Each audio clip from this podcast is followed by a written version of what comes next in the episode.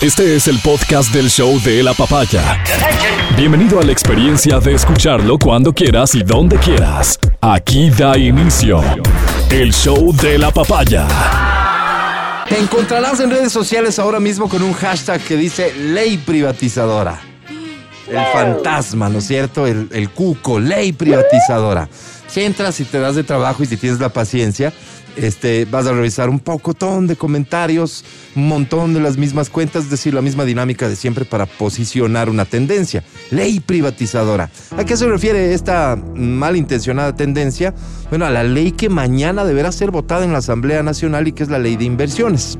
Entonces, lo primero es colocar el término, ¿no? Privatizadora, privatización, este cuco, este fantasma que existe en la cabeza de muchas personas, de muchas personas que consideran que esto de entrada es malo. Y como de entrada es malo, entonces vamos a llamar a esta, más allá de que se llame una ley de inversiones, que se llame ley privatizadora, para generar este rechazo, para justificar el rechazo de ellos y seguramente su voto en contra el día de mañana. ¿Quiénes empujan esta tendencia? Ay, para qué te digo si muy bien lo debes saber. O muy bien fácil de colegir, digamos, ¿no es cierto? ¿Quién está detrás de esta tendencia? Pero interesantísimo, pues, contextualizar las cosas. Porque privatizar, y creo que sería la primera aclaración que hay que hacer, privatizar, es decir, pasar por completo una propiedad del Estado a manos privadas, en lo que respecta a los sectores estratégicos, está expresamente prohibido en la Constitución. Eso no se podría hacer aunque se quiera hacer. Eso no se podría hacer aunque se pretenda incluir en una ley, y no es el caso de la ley de inversiones.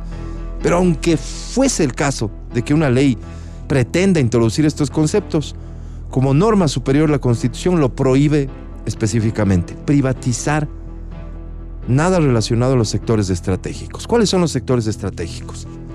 El agua. Se dice, se sabe, se conoce que existe una gran campaña de desinformación en los sectores indígenas para justificar una movilización que ya se anuncia bajo el criterio de que se pretende privatizar el agua. Es decir, en base a una mentira, a personas a quienes se les puede engañar, intentan justificar una movilización. Y esto no es que esté aislado de lo que va a suceder mañana, pues es todo un conjunto. Contextualizar, decía. Privatizar, en estricto sentido. Es algo que sucedió anteriormente en el país, sí. Uno de los casos, o de los casos más recientes, empresas bien rentables, cementeras, Chimborazo y Guapán, que se vendieron al grupo Gloria. ¿Esto lo hizo un gobierno neoliberal, de estos que se llaman así o se llamaban así? No. Eso se hizo en el gobierno de Rafael Correa. Eso es privatizar. Y por eso decía, contextualizar, para entender la diferencia.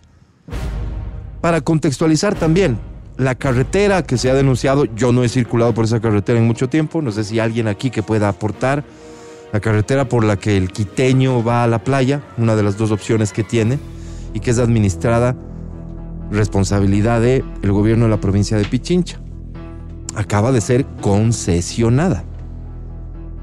Acaba de ser concesionada y se habla de que se colocarán tres peajes a lo largo de la carretera, la Calacali y la Independencia. Tres peajes.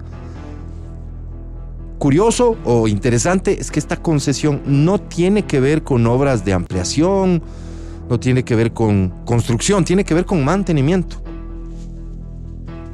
Entonces, fíjate, yo que casi no uso esa carretera, pero viendo las noticias de que cuando la gente quiere irse a la playa hay un feriado y está el inminente riesgo de deslaves, de, problemas en la carretera que impiden el traslado, que ponen en riesgo el traslado, tu vida. Estoy absolutamente de acuerdo con que esas carreteras reciban mantenimiento, que se cuiden las carreteras para cuidar los vehículos, etcétera. Esta es una figura súper vigente en todo el país, en el mundo, y que no es la excepción en el caso del gobierno de la provincia de Pichincha, la prefectura de Pichincha. Y no es un tema de antes, es un tema que acaba de suceder, me refiero a la concesión. Porque está bien. Porque lo correcto es garantizar que exista un servicio eficiente para la gente.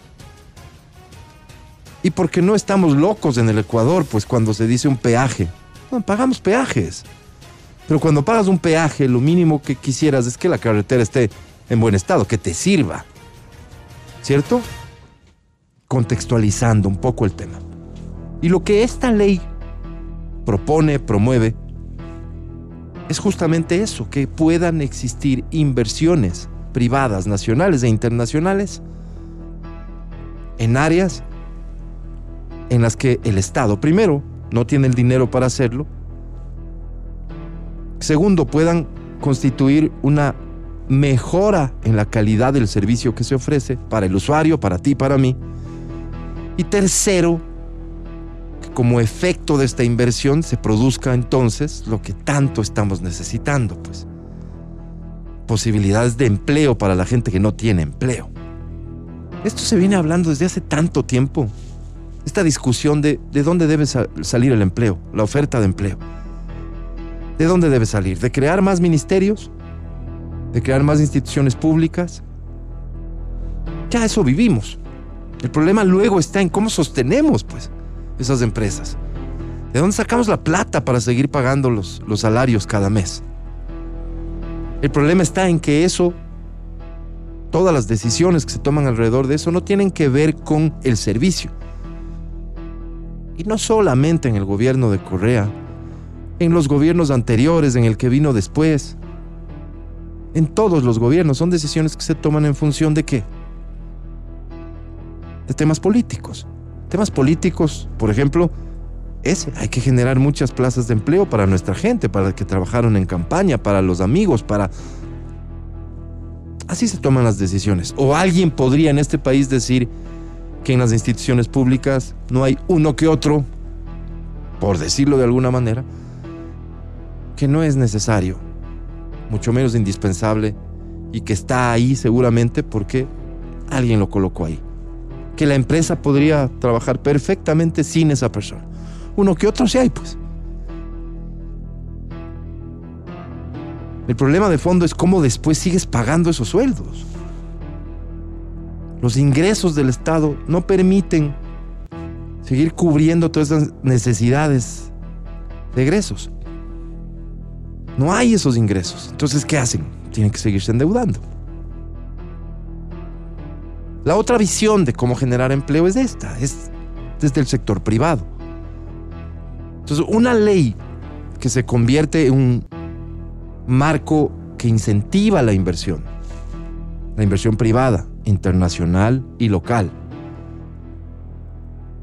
Eso, con una serie de incentivos, apunta a que mañana se abran pues algunas otras empresas, que la inversión en las áreas importantes del país, en donde el país tiene algo que ofrecer, y que puede ser rentable, se dé para beneficio del Estado y beneficio de la gente. Esa es la otra lógica de entender de dónde puede salir el empleo. Es la otra lógica de entender cómo podemos superar la crisis. Eso alguien podría decir que no se sabía que era la propuesta fundamental, la esencia de un gobierno de alguien como el presidente Guillermo Lazo. ¿Alguien podía dudar de eso? Sí, mucha gente en estos 10 meses ha reclamado que cómo puede ser justo que no se haya achicado el Estado. Es decir, que no se haya votado gente de las instituciones públicas, de estos unos que otros que están ahí sin tener que hacer. ¿Acaso no sabíamos que esta era la lógica que venía cuando elegimos al presidente? Por supuesto que sí lógica con la que entonces coincidió la mayoría del país. Ahora se presenta una ley que promueve, que facilita, que no será la única herramienta necesaria, pero que definitivamente es una herramienta fundamental. Y la Asamblea, varios bloques de la Asamblea, ya anuncian que votarán en contra. Inclusive, inclusive partidos cuyos candidatos a presidente en la última elección proponían exactamente lo mismo. cito el ejemplo de Javier Herbas, nuestro buen amigo. El partido le da la, le da la espalda a Javier Herbas y sus propuestas de campaña, pues. Porque si tú revisas el plan de gobierno que proponía Javier Herbas, hablaba en el área de infraestructura, por ejemplo, de buscar la inversión privada en alianzas con empresas internacionales y con otras naciones. Inversión privada. A estas alturas de la vida existen, pero parecería ser que es casi que imposible sostener un discurso de que el rol de la empresa privada no es importante dentro del destino de un país y del ejercicio mismo de las acciones de un Estado. Imposible, imposible. Pero hay quienes sí sostienen esto. Y a esas personas o a esos partidos que tienen estas ideas francamente extremistas, no les podemos tampoco reclamar que no apoyen este proyecto. Es decir, me parece solo lógico. Entonces ubicamos tres grupos que mañana definirán la votación de este proyecto de ley. Los que conceptualmente, más allá de que sus ideas parezcan de hace mucho tiempo atrás, sostienen que esto no puede darse, no vamos a pedirles a ellos que voten a favor. Del otro extremo, como les citaba el ejemplo, y solo es un ejemplo, de seguro hay muchos más, de un partido como la Izquierda Democrática que anuncia que votará en contra, pese a que en el mismísimo plan de gobierno de Javier Herbas, que hizo una extraordinaria campaña, que fue un extraordinario candidato, hablaba de la necesidad de involucrar a la empresa privada, de inversión de empresa privada.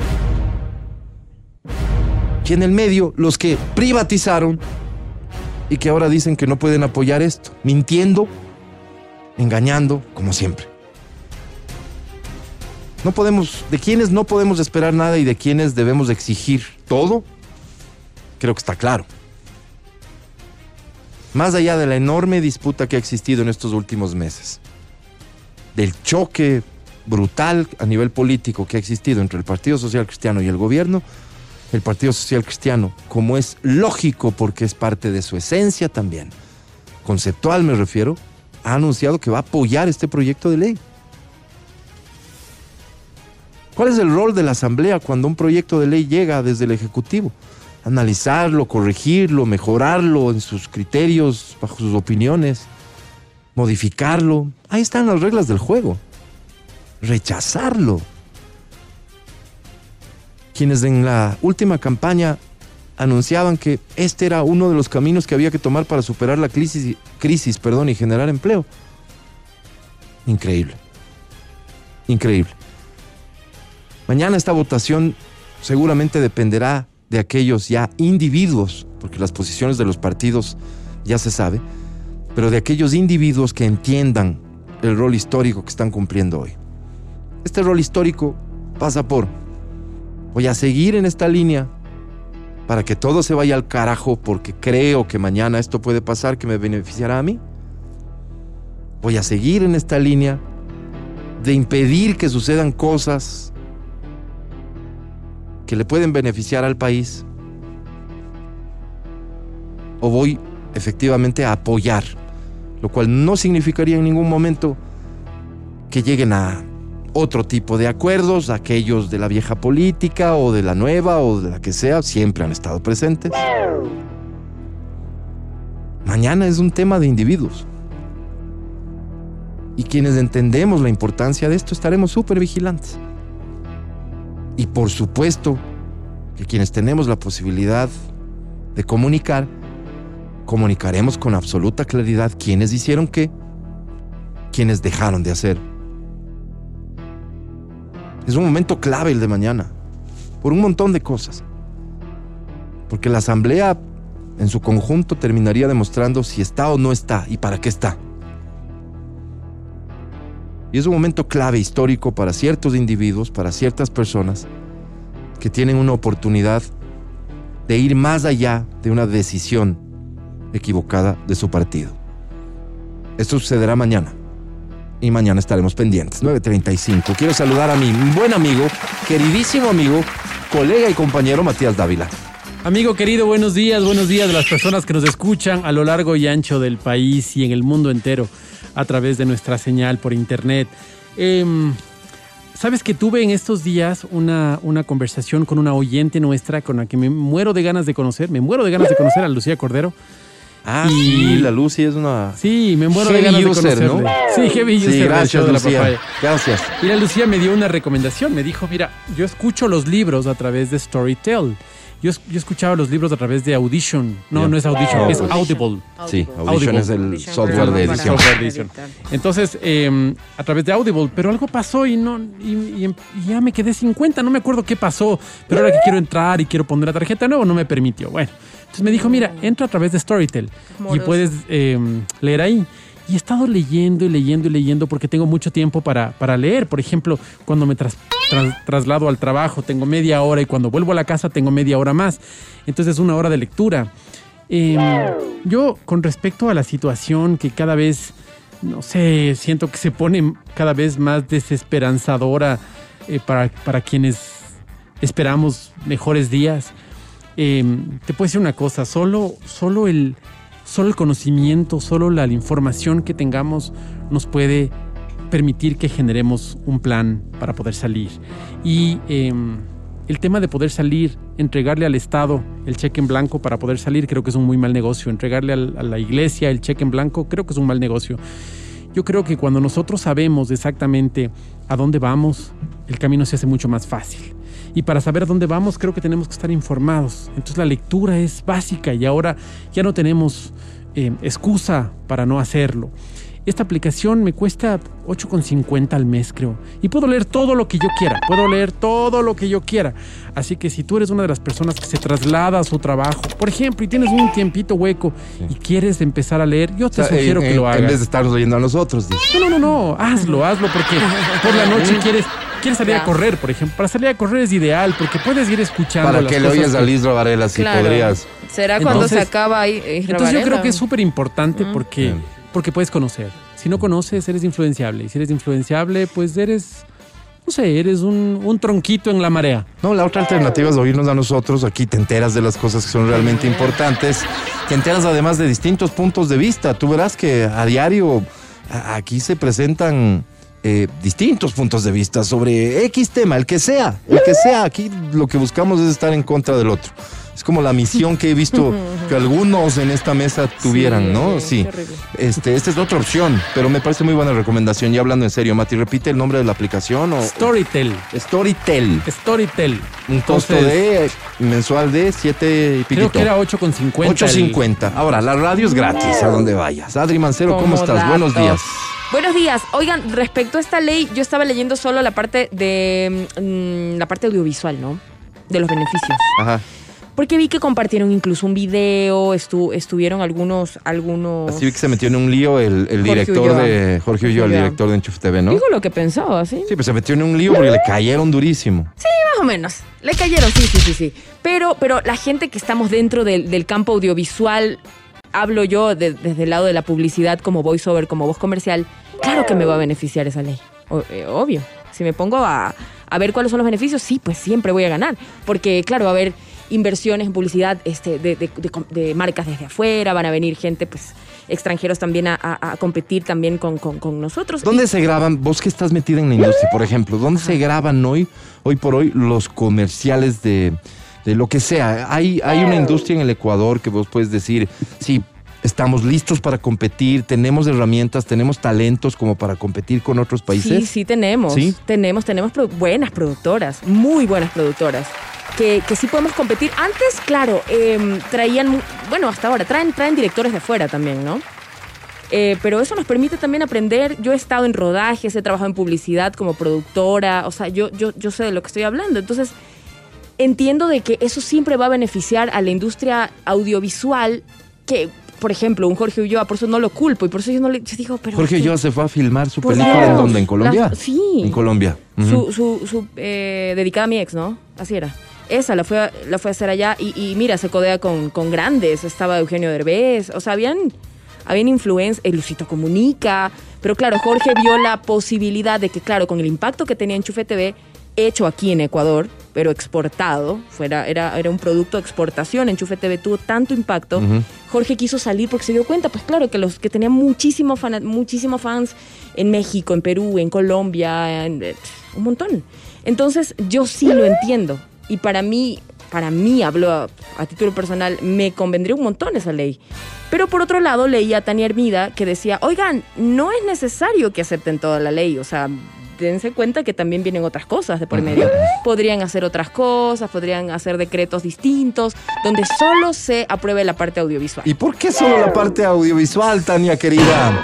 ¿Por qué solo tu sector? ¿Por qué solo ese sector? ¿Por qué no el resto, Tania? ¿Qué, qué, qué, qué ridículo, qué absurdo. O sea, si, conceptualmente estás en contra de que, de que la, inversión privada sea parte de, de que existan estímulos para esta inversión privada, pues no tendríamos que aceptarla. Digo, si conceptualmente estás en contra, no tendrías que aceptarla incluso si te beneficia.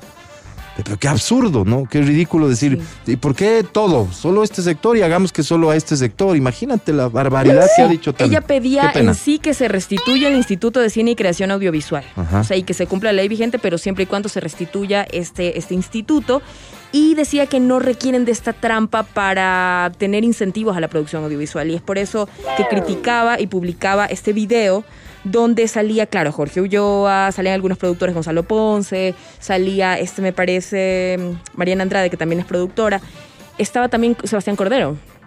Entonces todos estaban apoyando, ¿sale? Porque y, y en cada y en, en cada parte como que ellos decían, mira, te va a ayudar en esto, va a ayudar a los incentivos, que venga gente de afuera, que nosotros también podamos exportar cosas.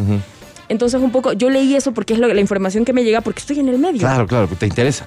Y me interesa. Claro. Entonces yo sí estaría a favor. Y Tania, y, y- y- no, no, ya hablando en serio, Tania, con todo el respeto, hay, hay- hay un sector de la industria cultural que cree que eh, el rol de incentivo tiene que venir necesariamente del Estado. Que creen justamente en estos esquemas en que el Estado tiene que financiar, en que el Estado tiene que poner la plata, en que el Estado.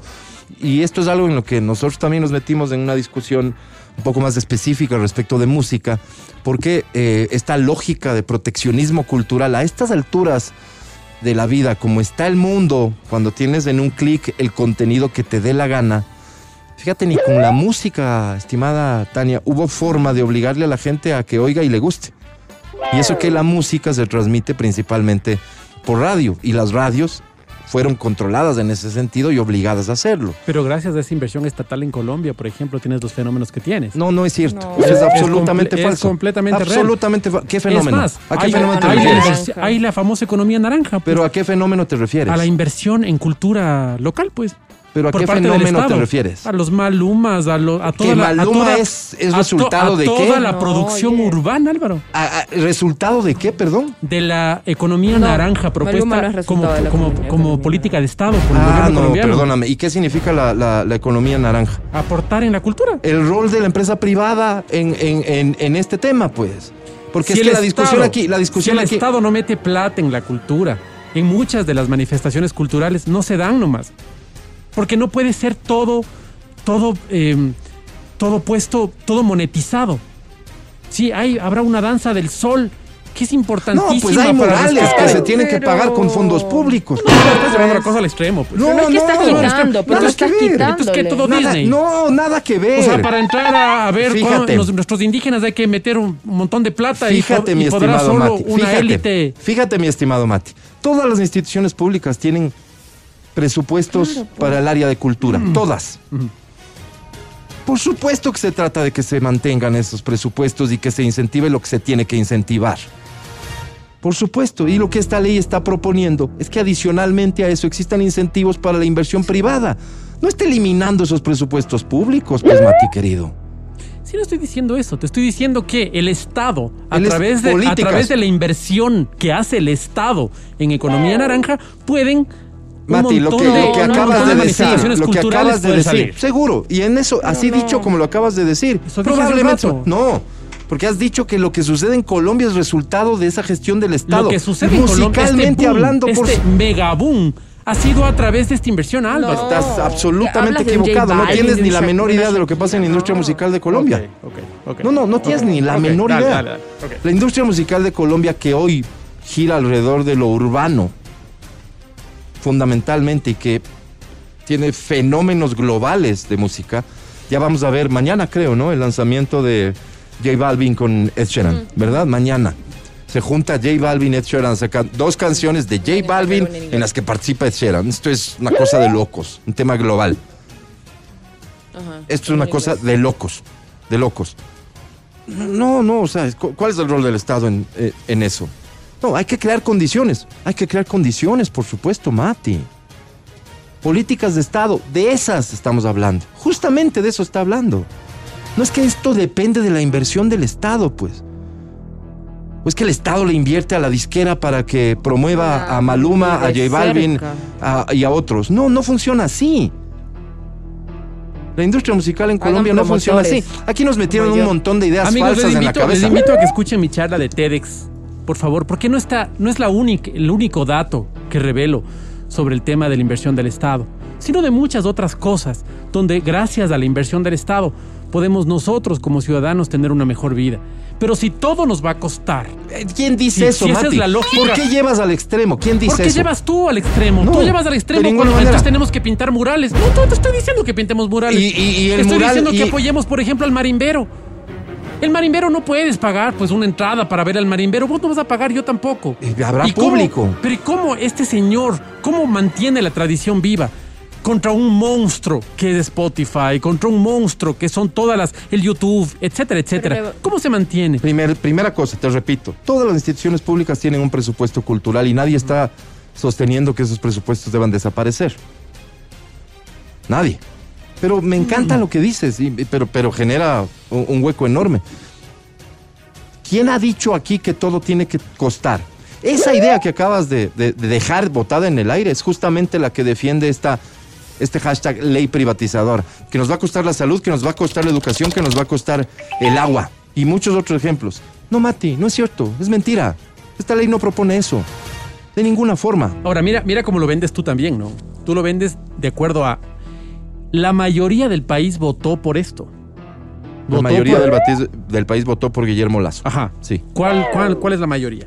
el 52% con el que ganó. Es decir, el otro, el otro 48% no votó, pues. No votó, No exactamente. votó. Así es. Entonces, ¿cuál es el problema? O sea, lo que está, lo, lo- lo que tiene que pasar en cada uno de los procesos, en cada una de las leyes, en cada una de las ponencias, de Sí. lado y lado, es que hay el contrapeso, pues unos están de acuerdo Absolutamente. y la mitad estará en contra, pues. No, la mitad no. Me- Bueno, a veces ganará uno, a veces ganará el otro, pero no tiene que No. cada cosa que salga del gobierno tiene que aceptarse No. porque el gobierno ganó. No, no, y, y esto, y, y te Y contradices aquí- con cosas aquí que decías juega antes aquí. Aquí es donde juegan los contrapesos. Me, me apena mucho que te contradigas con cosas que decías antes, porque antes hablabas de que se cumplan los planes de gobierno. Entonces yo te pregunto, ¿tú tenías alguna duda, aunque no hayas votado por Lazo, de que la propuesta fundamental de Lazo en relación al manejo y el rol de la empresa privada era algo como lo que hoy se sabe y se conoce? Pero ¿para qué se hacen? O sea, ¿para qué funcionan los contrapesos como el tema de la asamblea no, no, entonces? todo bien con el contrapeso. O sea, el ¿cómo, tema, el tema pasa, mira, mira, Mati, ¿cómo Mati, estableces, mira, cómo estableces una, una propuesta de campaña sabiendo que vas a tener un congreso? O sea, Pero te acabo de decir una cosa que, que nada tiene que ver con lo que intentas, a- a- por donde intentas llevar la discusión. Acabo de decir justamente que cómo le podemos pedir nosotros a los grupos que radicalmente se oponen a este tipo de ideas que voten a favor. No tiene sentido, pues. Ellos conceptualmente están opuestos. Contrapeso legítimo, contrapeso maravilloso. Contrapeso en función de sus intereses. ¿Te parece a vos que eso hay que defender? Te acabo de demostrar con datos quién privatizó, qué privatizaron. Te acabo de demostrar qué candidato proponía un esquema similar y ahora anuncian que votan en contra. ¿Contrapeso? De eso estaba hablando, Mati.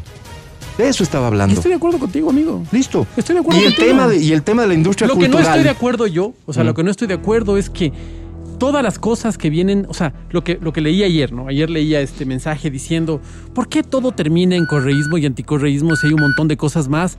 O sea, en eso estoy completamente de acuerdo, ¿me entiendes? O sea, yo yo veo- yo veo- acabo de hablar de, de- de la izquierda democrática. claro, claro. Los de votos de ellos. Ajá. Van a ser claves del día de mañana. Y los votos de la izquierda democrática, por ejemplo, Sí. acabas de evidenciar una cosa que es, o sea, es una cosa que, que, que ya, que habría que pedirles explicación, ¿no es cierto? Porque ya raya en lo, a ver, una cosa es lo que proponías ahora y ahora cambias de- de opinión. Explícame, Explícame porque no lo entiendo. Como ciudadano no lo entiendo. Y explicaciones sobrarán, Mati. Explicaciones sobrarán porque dirán que sí, pero. Que sí, pero. El tema es, el tema pasa por qué situación atraviesa el país. Y justamente estas ideas generales que se venden, como que, ah, se va a privatizar, que es falso. Sectores estratégicos prohibido por la Constitución. Ah, que todo entonces ahora nos va a costar, que lo acabas de decir vos. No, no. Absurdo y ridículo. Y sobre todo lo lo, fundamental, no esencial y debería básico. Costarnos. No. Es lo que te estoy diciendo. Y yo. luego, No debería y luego vos pones este caso tan bonito que me recordó a la campaña de publicidad que se utilizó para promover el uno por uno. Cuando salían actores diciendo que eran cantantes en conmovedores espacios a decir que, que- que ellos necesitan el apoyo, que lo que quieren es, que lo que quieren es la oportunidad. Porque además nosotros somos mejores que, cual- que cualquiera del resto del mundo y que la gente no tiene la oportunidad de escucharnos y cosas de estas en el, en- en el aspecto cultural, municipios, prefecturas, todos tienen presupuestos para los temas culturales. Ahí está su responsabilidad. Concursos, Y sí. qué bueno que esos presupuestos sean justamente locales. Porque ahí está el ejemplo que vos nos ponías del marimbero, pues. Entonces los municipios y las prefecturas deberían tener sus planes de promoción cultural en relación a lo que de ellos se desprende, pues. Temas de identidad y demás, por supuesto. Eso en la ley no se está diciendo que se elimine. De ninguna manera. Y tal vez ni que se norme, ¿no? Y ahora, de alguna forma, defendiendo Re- este recursos, espacio. recursos públicos nacen normados, ¿no? y, y- y tal vez. Y más bien deberían esto, normarse para evitar que se produzcan cosas. O sea, por ejemplo, si tienes un presupuesto para destinarle a cultura pues. este, y que se destinen a ese tipo de cosas, va. Repito, y, y lo que te dije hace un rato, el tema del mural, 60 mil dólares. Sí, no, Vaya, vaya, ahí está la autoridad tomando una decisión porque considera que este es un aporte cultural. Vaya, pero regresen a ver a esa autoridad, pues los que tienen inconformidad con cómo se manejan los recursos destinados a cultura. O al Ministerio de, de Cultura, cuando algo se haga mal con esos fondos, pues. Es que hablando de temas culturales en este país también, a título de defender a esta gente que hace su trabajo y que por lo cual deben ganar, por lo cual deben recibir algo, definitivamente ya están los derechos este, de propiedad intelectual y demás. Todo está normado adecuadamente. ¿A dónde se destinaban esos recursos? ¿Qué se hacía con esos recursos? ¿A qué estamos acostumbrados con el manejo de esos recursos? ¿En qué se usan concretamente? Está muy bien. Y esta ley lo que propone es el rol de la empresa privada en todo esto. Permitir que se produzcan inversiones en este sector también. Básicamente. Básicamente. No que todo te cueste. Y mucho menos que te privaticen el agua. Estas ideas sueltas así son las que provocan la confusión. Y, y atando un poco lo que decías al inicio, Mati. Lo mejor que puedes hacer para que no te vean la cara es estar adecuadamente informado. Y sí, anda a ver la charla del Mati en, en TEDx, que estuvo realmente muy bastante buena. buena. 9.54. Muchachos queridos, buenos días. Buenos días, Ya. amigo. Aquí comenzamos. El podcast del show de la papaya. Con Matías, Verónica, Adriana y Álvaro. Seguimos con el show de la papaya en Exa FM. Ahora presentamos Muestren respeto para recibir, porque ya está aquí, la Sensei de XFM.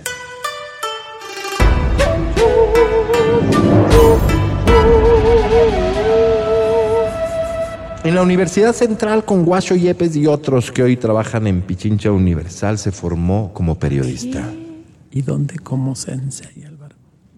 en el Tíbet siberiano. Todo ese conocimiento generosamente lo comparte hoy contigo Verónica Rosero.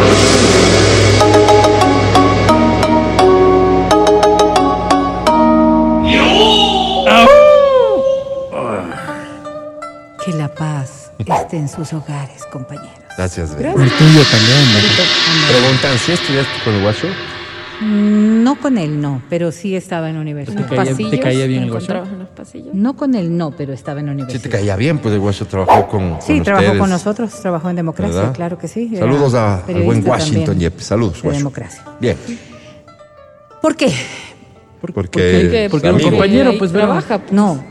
¿Por qué lloro cuando me enfado? Que es el tema del día de hoy, muchachos. Ay, Vero. Habíamos hablado en momentos anteriores mañana lloro yo. respecto de esta golpeo. inteligencia emocional o de esta emocionalidad que nos permite a no nosotros, de la derecha. las bro. personas que son mm, con mayores capacidades emotivas, pues llorar frente a una película que podría tener ciertas condiciones o características.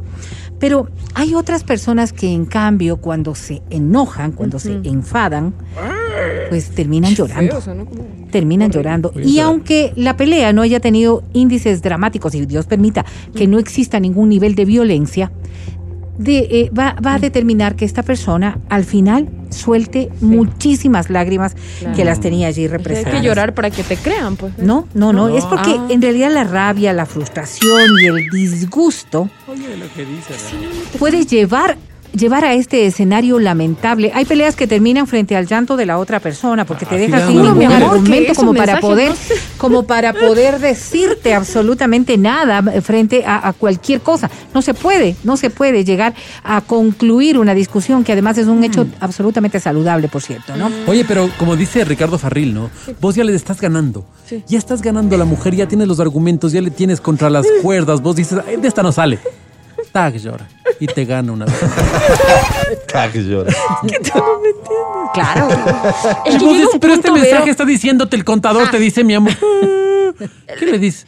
No, Bueno, mi o sea, amor, yo ya, entiendo ya, el ya, enfado porque, ya. claro, te están reclamando porque te encontraron algo en el Facebook, te leyeron el WhatsApp. Entonces, Todo tiene que ver con infidelidad, Adri. Puede haber otro problema Bueno, en la pero yo voy a hablar de ese, sí, porque es con el que me identifico. Ya, entonces tú aplicas la de más brava, pues. A eso voy. Ahí entro en la, en la zona del enfado. Y el ¿Cómo? otro- ¿Qué te Claro. pasa? Que no sé qué. Y el otro dices, te va cogiendo claro, así, tin, tin, ¿Qué tin, te pasa? ¿Yo? No, ¿En pues serio? lo que vas pensando ¿Estás vos, mientras- no hablas, pero vas pensando, Claro. la cagué, la cagué, la cagué, la Claro, cagué, claro, la claro, cagué, claro, la claro, cagué. claro. Ya mismo llora, ya mismo llora, pero espérate, espérate. Tenías No, todas no, las no. pruebas contundentes. No, sigues pero teniendo las pruebas, Álvaro. Porque esa dices, ¿por qué cagué, se la cagué, la enoja? Se enoja porque es culpable, pues. Se enoja No. porque es culpable. Y vas favor. acorralando y Por eso lloro, pues. Y después dice, Por eso lloro. Claro. ¿y cuando llora qué le dices? No, mi hija, no. Da- O sea, no, no. sí exageré, sí. De- Perdóname. porque- Y terminas pidiendo vos disculpas porque el de contabilidad le dijo mi amor a ella, Álvaro. Es que sí. A ver, muchachos. Y, y yo le digo, o sea que no me pudieron haber hackeado. O sea que estás diciendo que yo soy esta persona. Oigan, muchachos, Y lloras. eh, yo creo que debemos O sea, que eh, no y dudas de tu mamá que cogió mi teléfono y hizo todas estas cosas. Sí. Muchachos, Pero ¿y vos le reclamas creo que debemos meditar un poco cada vez que abrimos la boca al aire. Pues, Vero. Digo, porque es que lamentablemente esta imagen que están dejando en nuestro público es dolorosa, es, realmente dolorosa. Es lo que el pasa en el mundo, En o el sea. mundo de fantasía en el que tú pretendes que vivamos y el real, Ah, yo no sé Estas si son eso las es el distancias. real. Pues, Pero la verdad es que, y, y hablando ya de, de- de lo que implica la rabia y la tristeza, A ver, Vero. hay ocasiones en que las personas no logramos sacar de, de adentro todo lo que hemos ido acumulando. Y en muchas ocasiones esto tiene que ver con la tristeza más que con el enfado. La tristeza se vuelve, sin embargo, un enemigo de nuestra propia salud emocional. Las tristezas mal gestionadas pueden derivar en estos comportamientos de que cuando tienes un conflicto y tienes mucha ira, lo que viene a flote en realidad es toda esa emotividad negativa, todo ese sufrimiento y toda esa tristeza Sí. que lo fuiste acumulando y que no lo lograste sacar en el momento adecuado. Cada lágrima persona- enseña a los mortales una verdad. Así es. Pavón. así es. No, lo dijo Platón Paola- en realidad. ah. No, lo dijo Platón. Platón. Platón. Paola y, y es Platón que es, Álvaro. las lágrimas deben ser ¿Y consideradas, deben ser consideradas, muchachos, como un verdadero proceso de desahogo emocional. Antes, por ejemplo, cuando se decía que los niños no lloran, que gracias a Dios es un concepto Los que ya niños hombres. lo- ¿te los varones, ¿no? Los hombres, varones. Los Los, hombres. Deberían niños, llorar, claro. los niños Sí. varones no lloran, los hombres no lloran. Pues entonces nosotros hemos ido erradicando aquello porque en realidad el poder sacar a flote las emociones es lo que nos hace seres Del humanos 1 al 10, y lo ¿qué que tan nos fácil de logra llorar eres vos, Mati? hacerse mejores. Sí, sí, soy, pues lágrima fácil. Sí eres. Sí, sí, sí, soy muy sensible. ¿Vos, Adri? Yo sí también, soy ¿En súper serio? sensible, sí. De hecho, no puedo pelear, así justo me identifico con lo que dices. Cuando estoy muy, muy enojada, no la- se me mezclan las emociones. O sea, me dan ganas de llorar y a la vez quiero pegarle. ¿Tú, Vero? Entonces es horrible. En este contexto de, En de- este- de- no, no. no, es que ese es el problema, que, Más que bien no. para yo llorar ten- tiene que ser que, que realmente llegué a un nivel de frustración exageradamente alto. Oh, Entonces, la tú- película E.T. no, cuando no, no, no, ya no, se va. eso te estoy diciendo. cuando se muere si yo estoy en el cine, yo puedo llorar a mares, puedo llorar Pero en esta En circunstancia. una circunstancia de pelea y de enfado, yo no lloro. Y cuando llego al punto de llorar, ahí sí es lo que dice lo que dice Matías. Todo el Matías mundo, Alberto. todo el mundo calla. Claro, porque no están Sí. acostumbrados Todo el a mundo verte calla llorar, claro. y sí, claro, no, grave. Y lo usas para mí es terrible porque yo... no, porque La vieja A ver, vamos a ver, y por eso yo decía cómo, cómo vamos cambiando esto. Perdóname, ¿no? yo me suelo reprimir bastante de llorar, ¿no? Porque las mañanas cuando la derecha me da palo como bombo en fiesta, yo quiero llorar, Pero quiero no. llorar, pero digo, no les voy a dar el gusto. No, les Matías. hecho. Bien una cámara al frente. Mira, esto es como Pedrito y el lobo. Eres un mártir, ¿no, yo? Las relaciones es. se van construyendo en base a, a- a experiencias. Experiencias, sí. Ojalá y todas las experiencias fuesen positivas, cosa que ¿Cómo ninguno de nosotros esto podemos con decir. Pedrito y el lobo? Vamos a ver. Vas a ver, déjame desarrollar para que puedas ir entendiéndolo, ¿ok? Oye, Si nosotros estamos hablando de experiencias, de- las experiencias deberían ser transparentes, deberían ser verdaderas, Como las de para Pedrito. poder Llora, llora, llora y luego construir no una relación sana. Correcto. ¿Qué es O lo que pasa cuando nosotros argumentamos el hecho, lo que decía Adri, de que en el recurso, en el recurso de ya no tener cómo poder defender una opinión, no se diga un comportamiento, Me bota al piso y lloro. Lloro. Para Mati, el ver llorar a su pareja podrá ser efectivo y derrumbarlo la primera, la segunda, la tercera, No, la no, pero es cuarta, que la quinta vez. ni la primera ni la quinta, eso no resuelve nada. escúchame. Llorar no, no, no. llorar. No cambió su forma de no, pensar, Pero, pero, pero va a pagar esta, eh, En el- ese momento. el- la conversación o al menos la forma Pero, de pero, pero es como un extintor, o sea, Pero no viene que usarlo en, en- en- Mira, No, mira, no, mira no. las analogías que hace el pueblo para que esto se entienda. a ver. Es como que como un extintor, o sea, lo- para apagar algo, para apagar algo que digamos ya no tiene. A ver, vamos a ver algo. Vamos a ver algo. ¿Sí me entiendes? Vamos a Pedrito y el. Este, Úsalo Y con sabiduría y Pedrito vencerás. decía que ya viene el lobo cada dos días. Llegó un punto en el que cuando llegó el lobo ya nadie le creía. ya, Vamos a la analogía de Adri. el extintor, ver. El extintor no sirve para apagar una llama. Pero una llama.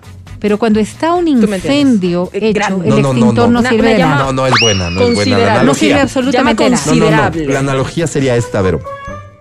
El gas tiene Sí. una fuga, ok. Eh, ¿no es cierto? Se produce una llama y con el extintor apagas esta llama. Sí. Pero la fuga sigue. No, no, y es se que- pueden producir otras e no, no, incluso una no, no, no. explosión. A ver, no, no. No es que no va por ¿Y ahí. dónde entra. Pedrito en esto? No va por ahí. ¿Por qué?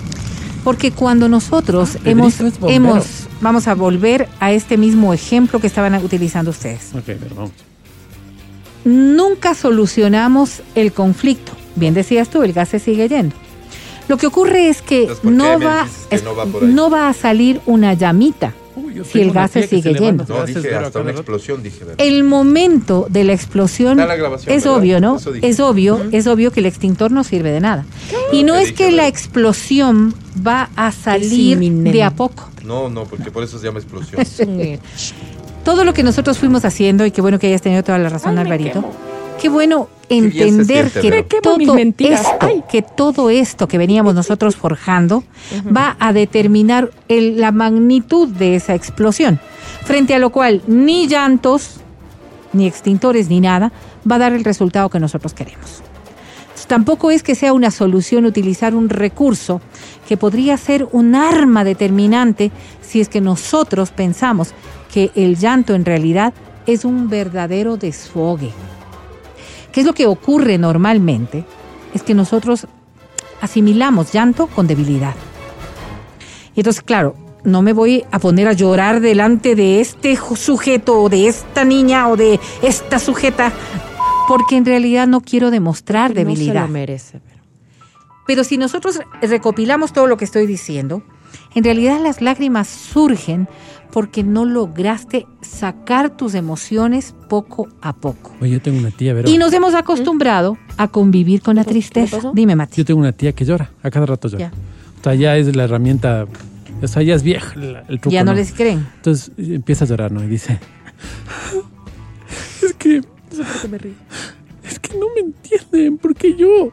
Ven abriendo la puerta, por favor, alguien está tocando. No, no, Y regresa a pero verte y que sigue así- llorando y dice, no me entiende. Entonces, ¿cómo le vas a creer? pues, No, no hay? Claro, claro, no, y no, no hay argumento para creerle Ma- tampoco, claro. porque no es real. Por eso te digo yo, Mal es tan jugado. importante entender, Mal entender jugado. que el llanto más bien es una vivencia maravillosa que nos permite el cerebro, porque es la manera en la que nosotros podemos desahogar nuestras emociones, las frustraciones, el dolor, la tristeza. y hasta la soledad. Sí. Una persona que vive, eh, que vive permanentemente sola tiene también acumulado mucho, mucho llanto y muchas lágrimas. Y en el momento de, de una pelea, ese podría ser solamente la llave que abre toda esta emotividad. Entonces, una pelea, una cosa de iras, una cosa de enfado, no era la causa para que esta persona llore de esta manera, Sí. pues, o sea, no era tanto la discusión que tuvimos, no, no, es- no mujer, se dio. la hermana. No, no, estoy hablando ¿Acaso fuera cosas, de verdad, Sí, sí, cosas muy básicas, serio.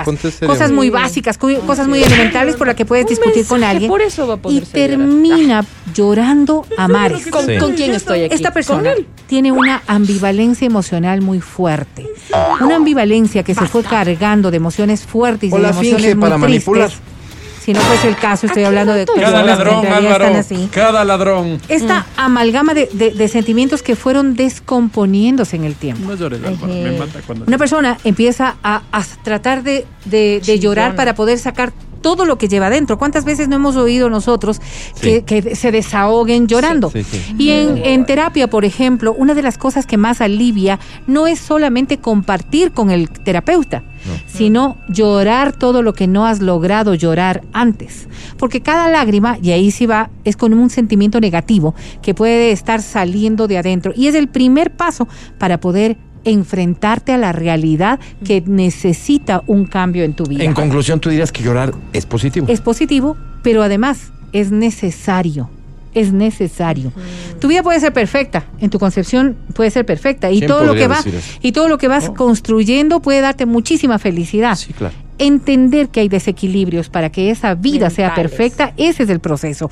Porque además, ca- cada vez que nosotros asimilamos el hecho de que las lágrimas son malas, estamos diciendo que deberíamos vivir en un mundo de permanente Rápidamente, felicidad. pero te hacen preguntas del público. ¿Llorar señal de debilidad ante esta sociedad? Hemos dicho que no, Alvarito, precisamente. Hemos dicho que no. La debilidad se muestra de una persona que no logra sacar sus emociones. Otra pregunta nos dicen lágrimas del lenguaje oculto de tu pena, lágrimas. ¿Qué ¿Perdón? es eso?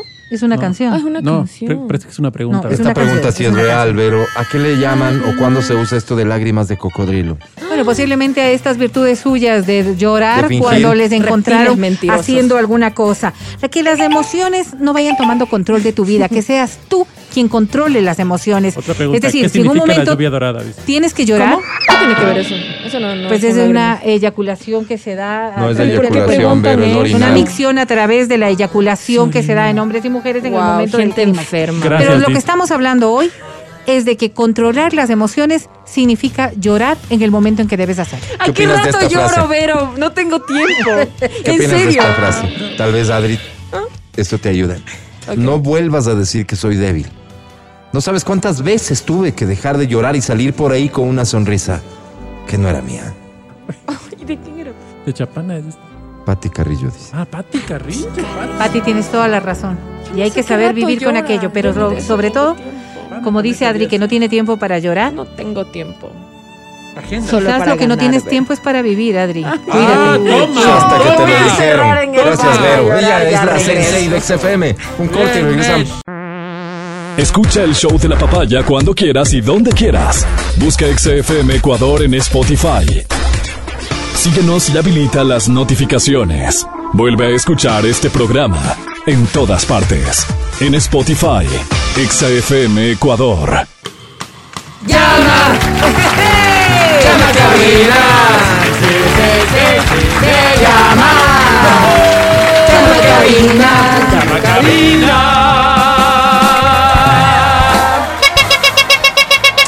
a Hacen su arribo a la cabina naranja los boletos para el concierto de Carol G. Sí.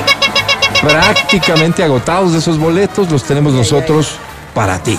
Ay, muchas gracias. Aprovechalo, por favor. También arriban los boletos a multicines. Les rogamos tanto a los de Carol G como a los de multicines que se sienten a esperar a su nuevo dueño o dueña. Porque a esta hora da inicio en...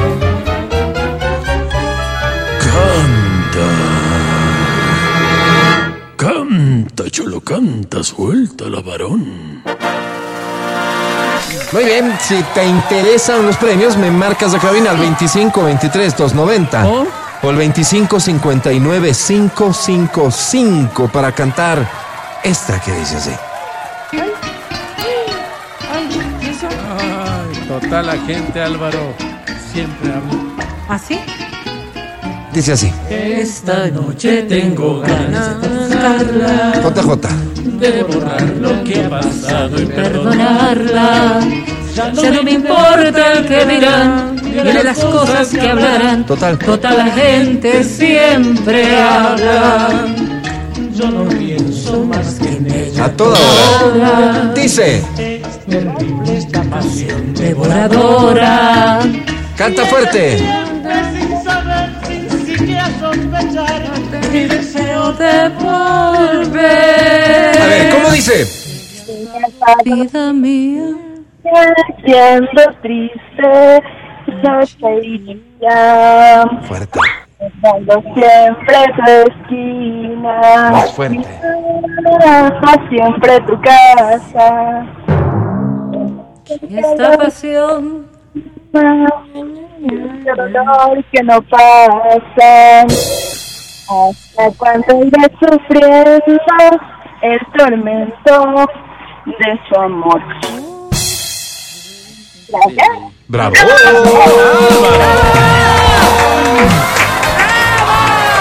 Muy bien, ¿qué opina el público presente? ¡Maravilloso! Bien, ¿no? Bien, sí. No sé si alcanzas a escuchar la reacción del público presente en cabina, pero te puedo decir que es favorable, harto favorable. ¿Cómo te llamas? Qué bonito tu nombre. ¿Nos No, repites, por A ver, favor? a ver, espérame un segundo. Vamos a hacer silencio y te voy a pedir de manera muy especial que nos escuches solo por el teléfono y que nos hables bien fuerte. ¿Cómo te llamas? Ok, mi nombre es Tania Tamala. Ah, Ok, vamos a hacerlo de nuevo. La tercera vez. Esta tiene que salir bonito. A ver, cuando yo te pregunte cómo te llamas, tú te acercas bien al teléfono y lo dices con una voz de trueno. ¿Cómo te llamas, por favor? Mi nombre es Tania Tamala. Segundo tu nombre. Ok. Tania. Tania, ¿no? Sí, Tania Tamala. Bienvenida, mi querida Tania Tania. Tomalá. ¿Cuántos años tienes, Tania? Diosito, toca de mí. 38. 38 años. Ay, ¿A qué te dedicas? casada. ¿A qué te dedicas? Eh, bueno, somos asesor comercial en productos de tecnología. De tecnología, muy bien. Oye, compro ¿y todo, soltera, casada? Te compro todo. Casados. No, Casada. no te compro nada, Tania. ¿Casada hace cuánto tiempo? No necesitas, ¿no? 17 años. Wow. Y pongámosle del 1 al 17, sí, es Claro, medio claro, particular, pero claro. del 1 al 17, ¿qué tan feliz? 15, muy bien. 15 tirando a calabaja, ¿no, Tania? O sea, ¿Por ya qué? están ¿Por como pataleando, ¿no? No importa 15 eso, no nos número. interesa. Tania, querida, eh, yo te deseo mucha suerte. ¿Qué premio quisieras ganar? Las entradas a Carol G. Carol G. Las- La, ¿no? la, la entrada. Es una entrada nada más, por eso te, te lo repite de esa manera. Eh, Tania, que tengas muchos éxitos. Has cantado bien. El resto depende ya del criterio evaluador técnico de la academia. perdió, academia, ¿no? te presento a. Tania. Fue a perder. Quiero que la vida. Quiero que la vida nos dé más vida. ¿Ah? Y que la muerte se vaya a su casa. Eso sí. Quiero que el placer se acueste en nuestra cama y, que nuestra cama abrigue nuestra sexualidad, nuestro deseo, Está nuestra casada, pasión, está casada. nuestra yuchidad. Yuchida. Piedad, me gusta. Querida Tania. Se grabó. Te decía mi querida no Tania. Sí eh, yo eso, de ti me hago eco, me hago eco de esta hermosa canción que Bonita, has qué cantado. hermosa es. Cantas muy bonito, 38 años, es una edad fantástica, fantástica. Tania. Ese concierto es tuyo, mi querida Tania, sobre 10 tienes.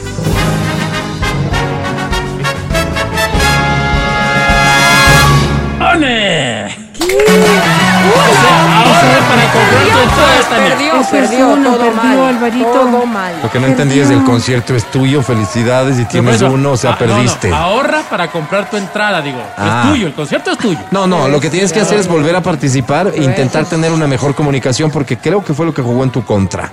Y es la recomendación que te hago a ti que vas a llamar ahora. Asegúrate de hablarnos fuerte, de cantarle fuerte al teléfono. Ya. Además, porque esta canción es maravillosa, solo maravillosa, dice así. Los Visconti, no digan qué es. Esta canción lleva por título mm, Ódiame, alma mía, de los Visconti. Ahí tiene un intro un poquito largo para que tú Ódiame, alma Aproveches. mía. ¿Para qué hablas la botella, Álvaro? Si me ¿Cuál disculpas. botella? los marques ¿Cuál es? y ganes. Qué bestia, qué requinto te manejas. Quien quiera que seas. A ver, No, hagamos Mati silencio. le digo. Silencito, ¿ya? Los Visconti. ¿Qué fue? Ya, Ya viene, ya ahí viene. va. Ahí empieza. Odíame por piedad, yo te lo pido. Odíame sin medida ni clemencia. Odio quiero más que indiferencia. Porque el rencor quiere menos que el olvido. Odíame por piedad, yo te lo pido.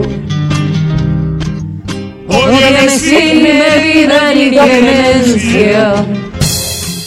Odio quiero más que indiferencia. ¡Fuerte! Quiere menos que el olvido. Si tú me odias, quedaré yo convencido de que me amaste mujer con insistencia. Pero ten presente de acuerdo a la experiencia que tan solo se odia lo querido. Pero ten presente de acuerdo a la experiencia que tan solo se odia lo querido. Sí, sí, sí, sí, sí, sí. Wow. No, no quiero, no quiero ofender a nadie, pero qué diferencia cuando se tiene un talento de esta naturaleza cantando en vivo. Se nota, Ay, ¿no? sí, sí, sí, sí. ¿Cómo te llamas? David Cailiamara. David, bienvenido. Un placer eh, escucharte primero y luego poder platicar contigo. ¿Cuántos años tienes, David? Tengo 25. 25. No faltará el vago de tus amigos que no te dice David, sino David, ¿no? Claro. ¿Verdad? David, Dave, Dave también. Davicho. Davicho. Davicho. Davicho es otra. Oye, mi buen David, ¿a qué te dedicas? Eh, estoy ya terminando mi carrera de Ingeniería en Sistemas y Computación. O Qué bien, nada, qué bien, qué bien. Me alegra infinitamente que estés por terminarla y que tengas éxitos en tu futuro laboral, mi querido David. Em, Muchas gracias. el tema sentimental, ¿cómo va? Chuta, pues ahí vamos. ¿Esto qué quiere decir? ¿No tienes pareja ahora? No, solterito ahorita, solterito. Solterito. ¿Hace me cuánto interesa. tiempo solterito? Chuta, ¿qué será? Unos... Unos dos años ya. Nos digas. Ay, por. Como dicen ¿Dónde ustedes, estabas? pero eso es full. Claro, el estoy daña todo. En Pero términos, por- en ter- en por de- decisión de, de propia. software, unos... Ah, sí, por decisión Giras, propia, ¿no? por Ah, decisión bueno, propia. ah, bueno. dedicarme primero rápido, rápido a mis estudios, de decir Pues lo que quiera. hombre inteligente, te digo, no te va Sí, a faltar quien quiere estar contigo. Sí, pero sí tienes toda la razón, pero también hay quienes utilizan esto como más bien una excusa por lo que seguramente ha sucedido antes, es que sufrieron mucho y hoy le tienen miedo al amor. Puedo correr el riesgo. ¿Es ¿Te han hecho caso, daño? David? No, no es mi caso, no, No. es mi caso. Yo no le tengo miedo al amor. David, y te quiero hacer una pregunta más frontal. David, Ay, ¿qué opinarías de involucrarte Como una vieja. con una señora Digamos. que te lleve unos ocho añitos? Pero Claro. bien puesta, bien puesta. Una Sí, está bien señora, puesta, está bien Bien Problema. puestita, bien puestita. Que te puede mantener. Problema, la verdad. no, tienes ¿No? problema. ¿Cuánto te faltaba de la universidad? No, sí, pero ya, ya no me falta ¿Cuánto- nada. cuánto? ¿Cuánto? son- ¿Cuánto? Son cuatro meses. Pero, pero ya está pagadita la universidad. O sea, esta señora no tendría pero, que hacer pero, inversión. pero, pero luego vienen unos gastitos de Claro, temas de de graduación y demás. la titular- La, la señora estaría dispuesta a cubrir esos, esos gastos. Sí. Además te da ropita y te lleva a todo lado. ¿Tienes, no ¿tienes está mal. carro? ¿Tienes carro? Ah, por el momento no, pero sí. Perfecto. No, ni hace falta. Podrías tener Ni carro. hace falta, porque aquí te pueden estar dando. tener ¿Te carro. Tampoco David? tienes. Bien. ¿No? ¿No? Me David, interesa, me Lo tomaré como un sí. Vamos a dejarlo así. Ya el resto lo coordinan directamente Sí, Matías mejor, y tú. mejor. Eh, Tarjetita adicional también te puedo sí, sí, el de Matías te vamos a dar de inmediato. Eh, mi querido David, una pregunta final. ¿Qué premio quieres? La entrada de Karol G. Carol G. ¿No quieres muchas? ¿Solo una? Una. Premio solo uno, no te preocupes. Academia, te presento a David.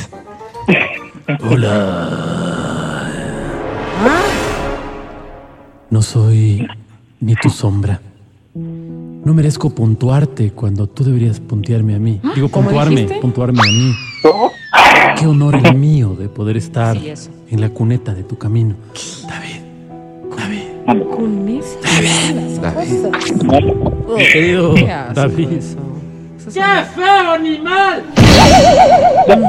Le dijo animal, le dijo animal, yo y no, luego de salir de aquí me voy al camal, digo, tengo que cobrar un cheque. Ah, será Camal. Ahí nos vemos, mi querido David. ¿Sabes qué? He tomado una decisión, muchachos. He tomado una decisión porque creo que, que a veces se cometen injusticias en este espacio, Ya. frente a las cuales me parece a mí lo más apropiado, defensores como somos de la libertad de expresión, permitir, y no solo permitir, sino pedirle a David que reaccione automáticamente al conocer su puntaje Ay, con la frase, expresión o grito que Ay, considere no, pertinente. No, no. No vamos, no vamos a cerrar tu micrófono, David, te quedas al aire, ¿de acuerdo?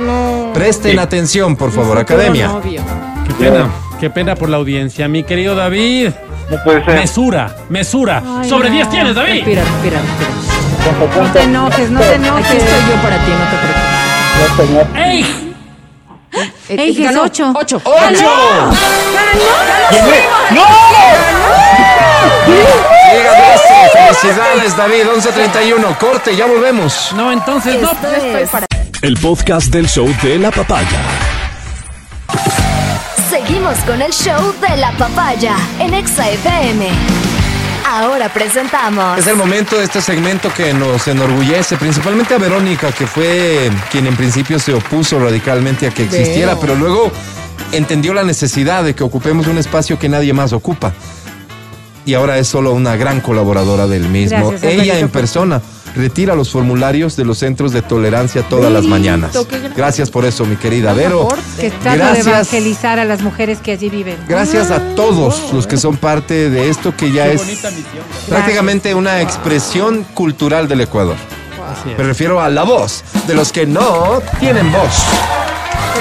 Como te decía, funciona de manera muy sencilla además, porque de lo que se trata es de resolver tus problemas, pero no esos grandes problemas de sociedad, de conjunto, los tuyos particulares. ¿Tú tienes problemas o, o me equivoco? Siempre, todos los días. Bien. Sí tengo, Álvaro. A ese problema a veces te cuesta encontrarle una solución Así es. y a veces te cuesta encontrar una solución porque crees que son varias las alternativas. Es donde entra el segmento del programa. Tú llenas este formulario que lo vas a reclamar de forma gratuita en todos los centros de tolerancia de la ciudad de Quito. Lo guardas, siempre nuestra recomendación. Al día siguiente lo llenas adecuadamente. Incluyes tú mismo tres alternativas de solución para tu problema. Y mis queridos compañeros, en ejercicio democrático, votan por la que a ellos les parezca mejor. La que gana de esas alternativas es la que utilizarás para resolver el conflicto. Nos habíamos dado cuenta de ciertas distorsiones en los resultados y por eso hoy contamos con un CNEXA. Es decir, esta unidad que se encarga de contabilizar los votos. Qué importante esto último. Qué importante esto último. Si se va la luz, si pasan cosas que suceden, porque Suceden. se va el internet, se va la luz, son cosas que pasan, Vero. Entonces, en ese momento, en ese momento es cuando viene esta figura en la que uno puede confiar, el CNEXA. Perdón que lo diga yo, porque soy parte de esto. Mejor, imposible. Somos transparentes, Alvarito. Así es. Bien, Así es. tengo dos formularios para el día de hoy. ¿Cuál quieren que lea? El uno. Sí, El claro, uno. vamos en orden, ¿no? Estimados amigos de la voz de los que no tienen voz, saludos especiales a Doña Vero. Me llamo Gracias. Alexandra Vela. La Rojas. ministra de. Ah, No, rojas. no, ella no es Rojas. Soy una mujer de principios Ella también. y finales. Ah, Ja, ja, ja, era un chistecito como para ir rompiendo el hielo. amiga tuya de ser. Me gusta la ciudad, no soy de las personas que se ve envejeciendo en el campo rodeada de hierbas, vacas y ortigas. Ah, no, soy citadina. Me gusta el sonido de los autos, las ambulancias. Me gusta el smog. Mojo. No coincido, no concibo, perdón, la felicidad sin un inodoro para sentarme a defecar en paz. No concibo la alegría sin un lavabo de donde pueda sacar agua en una jarra para asear mi intimidad. Sí, yo también Ah, como la. Bacaria. Eso de la aventura, la sequía, subirse al árbol no, y ver no, pasar ni la yo vida, No puedo, ni yo no puedo. No. en mi muy particular concepto, es un pasatiempo de gente sin visión de futuro. No Creo que eso. coincide conmigo, doña Vera. No, yo no digo eso, pero tampoco soy para ir a vivir mucho tiempo así. No sé, dice esa vida muy a lo Matías Alberto, y perdonen si lo nombro Está bien para quienes detentan sus ancestros hippies Así es. o para los trasnochados revolucionarios que se Ah, ven no, eso sí anclados es. a las raíces de la Pachamama. tratarse mal. Yo respeto profundamente sus visiones, como notarán, pero creo que está por demás decir que no las comparto. Ah, y hablando de compartir, Ajá. ayer mi hija Soledad no le quiso compartir su lonchera a una compañera. Su madre me llamó por teléfono y me dijo que yo debería enseñarle a mi hija el valor de compartir. Ok. Con esta metida insatisfecha, No, lenta y mal abastecida de la mama de la compañerita de mi Sole, yo debería dos puntos aparte.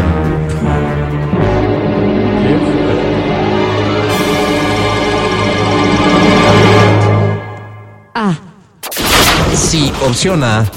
Levantarme al marido para ¡Ey! practicar así el sublime valor de compartir. Álvaro. B. Levantarme al marido y Ah, no, hacerle que se divorcien para quedarme yo. No solo con el viejo, que por cierto es un parecido a don Alvarito, sino también Álvaro, con el orejón, 50% de lo que lograron a nivel económico. Y así, con este ejercicio práctico, llevarle a entender, pues, el valor de compartir. Ay, qué boba. O C. Empezarle a comprar golosinas caducadas a la Sole ¿eh? para que las comparta con la hija de esta mal amansada. No, amansada. Para que se le quite de una buena vez el discursito de Madre Teresa sobre el sublime valor de compartir. Amigos, ¿no? Le puede intoxicar a la guagua. tal vez sepa peligroso. más del compartir, por ejemplo, ya compartí un audio con unos temas sexuales a la Sensei de XFM. Gracias. Contestaráme, doña Berito. Ahora mismo. Que no puedo esperar sentada. Ay, perdón. Ya me hago vieja.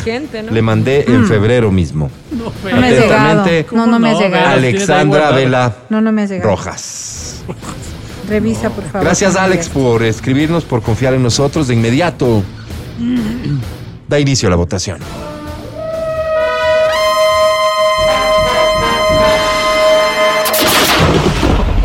Dávila. Álvaro, coherente como soy en mi vida, em, yo soy de las personas que cree que la educación llega con el ejemplo, la opción B. ¿Para que se divorcie? Sí, para que aprenda el sublime valor del compartir. Yo les voy a pedir a- económico. Si no están en uso de la palabra, que no intervenga. Perdón. Solo la persona que está votando, por favor. Gracias, presidente. Continuemos. Adri Mancero. No sé si la A o B, pero de que se levante el marido me parece súper buena idea. Yo creo que me voy con la A, levantarse al marido. Así como, A secas. como a secas. Bien. Continuamos. Verónica Rosero. Me voy por la A, Alvarito. Por la A también. Solicito al señor secretario del CENEXA que dé El lectura CENEXA. A los resultados obtenidos en esta votación. Con muchísimo gusto, presidente, buenos días. Habiendo tres votos Ajá. válidos, tenemos los siguientes eh, resultados. Sí. Cuatro votos y medio por la opción A, quitarle el marido. Esa es ¿Cómo? el- la Pero opción cuatro ganadora. votos y medio, ¿cómo va a ser si solo somos A ver, tres, silencio, Alvarito? por favor. No eran cuatro. A ver, silencio para poder escuchar, para poder entender. Alvarito. Repita los resultados, por favor, no me dejan oír. Con muchísimo gusto, presidente, decía siete votos y medio por la opción Ay, C, ahora. comprarle caramelos caducados a la niña. La opción Cambió. ganadora es la C, Cambió. No, entonces. Alvarito, no, si solo somos tres. Saludos, Para Alexandra, gracias por inoperante. confiar en nosotros. Pecado. Inoperante. Anda a contar.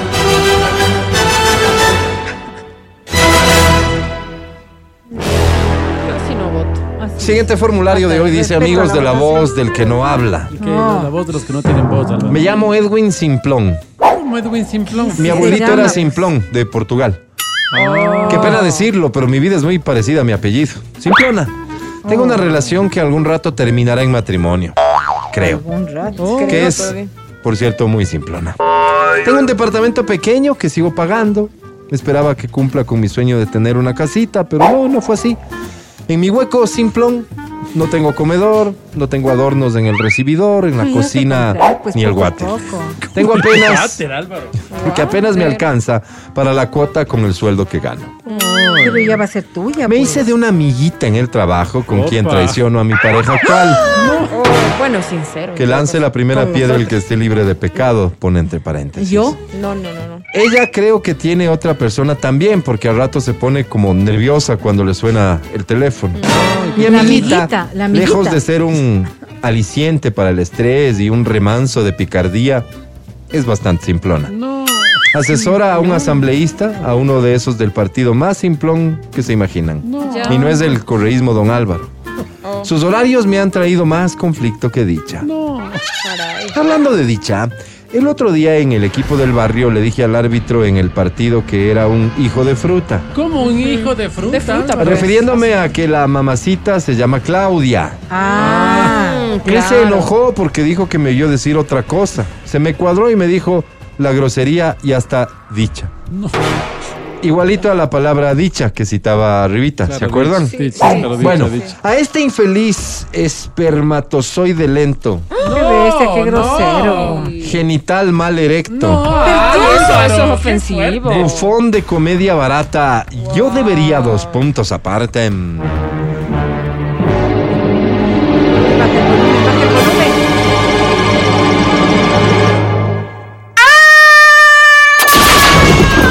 Sí, opción A. Hacerle tragar los pupos intercambiables y esperar a que los expulse vía rectal para sentir la satisfacción del deber cumplido. Upa. B. Manguerearle las orejas con las máquinas esas con las que lavan los carros para destaparle los oídos y el entendimiento para que mañana pueda oír bonitamente lo que une- uno trata de decirle. ¡Qué horror! O sea, golpearlo con un cuerno de alce noruego para hacerme el especial en el fútbol y que todos sepan que yo no golpeo nomás con cualquier cosa. Bien, eso. ¡Qué horror! Amigos, esto me Qué está quitando el sueño, les ruego luces y les ruego que sean rápidos. Atentamente, Carlos. Ya sé que dije que me llamo Edwin, pero me gusta que me digan Carlos. Ah, bueno, Carlos Bien, Simplón. Carlos, que dé inicio a la votación.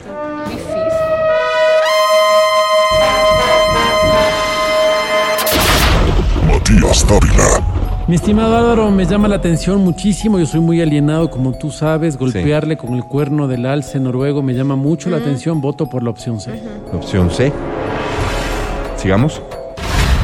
Adri Mancero. Da igual por cuál vaya a votar, porque igual hacen lo que les da la gana. Yo creo que, que se traguen los pupos y que los vote por donde tenga que votarlos. Wow.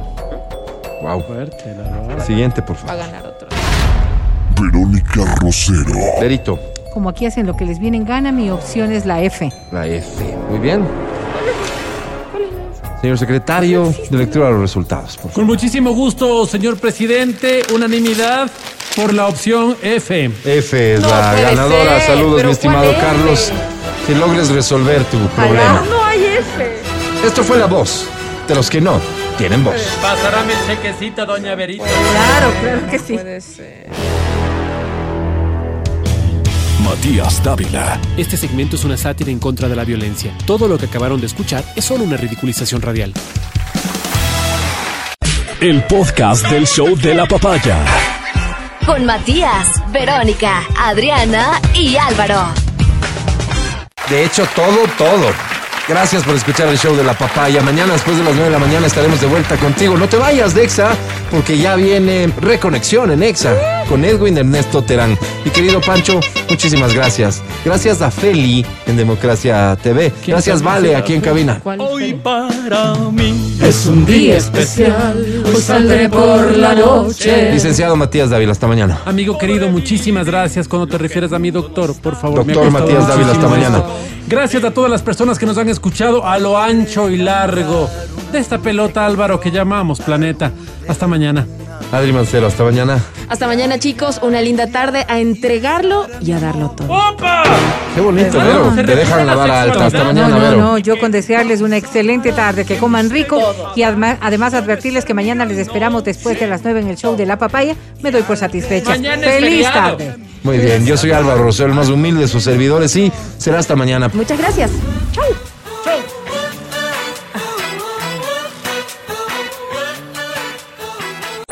Hasta aquí el podcast del show de la papaya. No olvides seguirnos y habilitar las notificaciones para que no te pierdas nuestro siguiente programa.